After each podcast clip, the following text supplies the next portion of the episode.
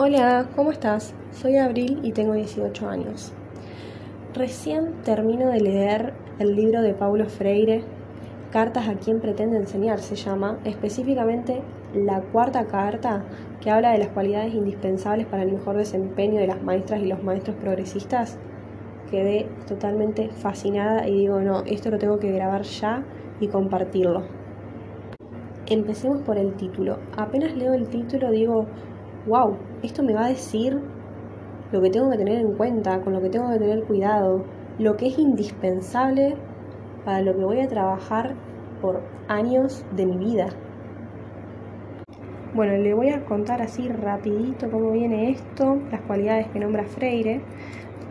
Y capaz que me retrabe porque tengo una adrenalina, la verdad que me encantó leer esto, así que bueno, les voy a contar.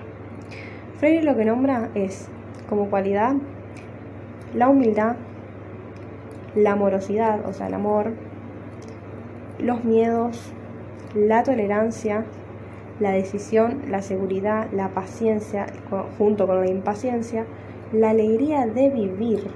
Ojo, escuchen eso. Y puede que me esté olvidando de alguna, pero bueno, a medida que les vayas explicando seguramente me acuerde. Bueno, vamos a arrancar con la primera que es la humildad. ¿A qué se refiere con humildad? Básicamente a abrirse, a no cerrarse en un círculo, a no decir yo tengo la razón, esta es la verdad, esta es la posta, no. De tirar algo y que alguien lo rebote, por así decirlo. De que esté abierto a preguntas, de es una verdad, pero no es la única, hay muchas y estoy dispuesto a escuchar la tuya también. De esta humildad nace la amorosidad, que sin la cual el trabajo del docente pierde ese significado, el valor que uno le da. O sea, van de la mano. Si no están juntos, como que si no hay uno, no hay otro. Y cuando hablamos de amor, no estamos hablando únicamente del amor hacia el alumno, estamos hablando del amor hacia el acto de enseñar. Y yo pienso, para mí el amor es un acto de valentía, entonces enseñar también lo es. Y es acá donde entra la otra virtud, otra cualidad, que es la valentía. Pero a su vez entran los miedos, y ojo, no se me asusten, los miedos, dice Freire, y también lo digo yo, son totalmente normales. Eh, o sea, los miedos nos hacen saber que estamos vivos, porque es algo que está en nosotros. Queramos o no, siempre va a estar y se reflejan y la gente lo ve. Entonces, ¿qué puedo hacer yo?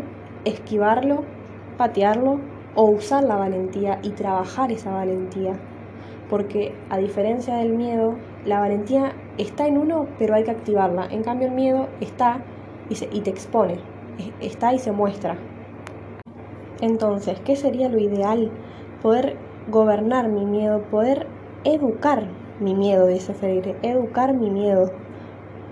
De dónde nace finalmente mi valentía, o sea, es un proceso en el que yo hago crecer mi valentía. Si yo enfrento ese problema, estoy haciendo crecer mi valentía.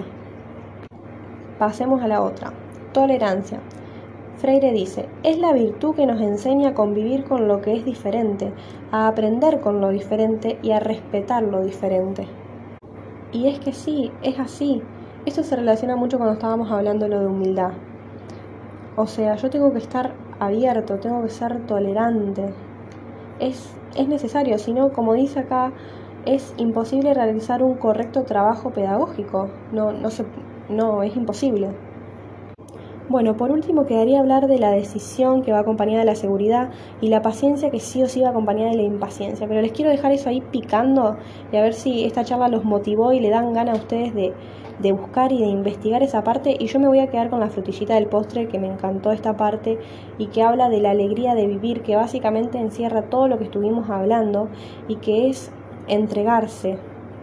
Hasta en una parte nombra la escuela le dice sí a la vida y qué hermosa esta parte. Una escuela que, actúa, que crea, que habla, que ama, que se muestra, que, que lucha. La verdad que esta parte me pareció la mejor de todas que engloba todo lo que hablamos y deja un mensaje hermoso. Y bueno, ya para finalizar quería decirles que para mí esto, todo lo que estuvimos hablando, es básicamente un crecimiento muy personal y unas ganas y un valor muy de uno y que depende única y totalmente de uno mismo.